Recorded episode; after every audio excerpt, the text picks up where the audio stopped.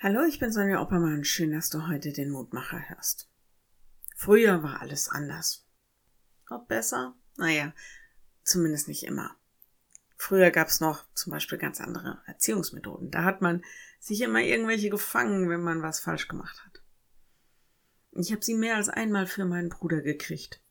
Das erzählte mir mal jemand. Ungerecht, oder?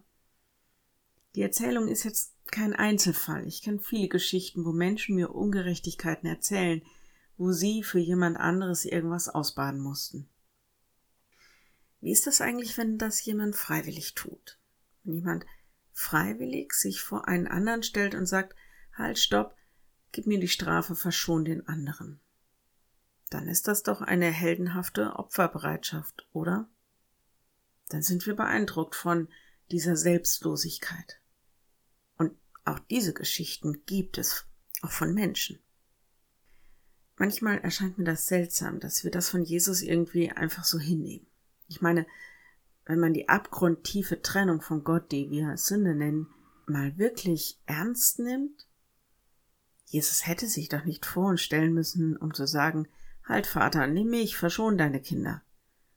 Aber er hat das getan, hat sich vor uns gestellt und die Strafe der Gottvergessenheit getragen.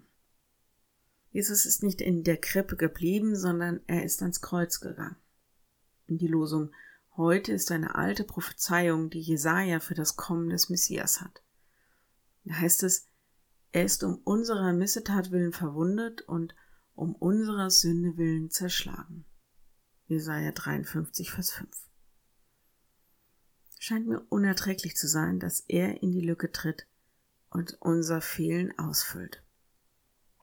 Wenn du magst, dann bete doch noch mit mir. Ja, lieber Herr, ich kann das gar nicht so richtig begreifen, warum und weshalb. Ich mag aber doch, dass ich eben nie heilig, gerecht und gut genug sein werde, um in der Gegenwart des Heiligen zu bestehen. Aber du stellst dich schützend vor mich, vor uns. Von ganzem Herzen sagen wir dir Danke dafür. Danke, dass wir dir so viel wert sind. Danke, dass du uns heiligst und dass wir Gewissheit haben dürfen, dass wir durch dich gerecht und gut sind. Hilf uns, dass wir nicht Angst vor Gott haben, sondern dass wir verstehen, wie sehr du uns liebst und dass wir dann auch einfach wissen dürfen, dass du diese Trennung von deiner Liebe und deinem Leben nicht zulässt. Danke für deine Bereitschaft, für uns einzustehen.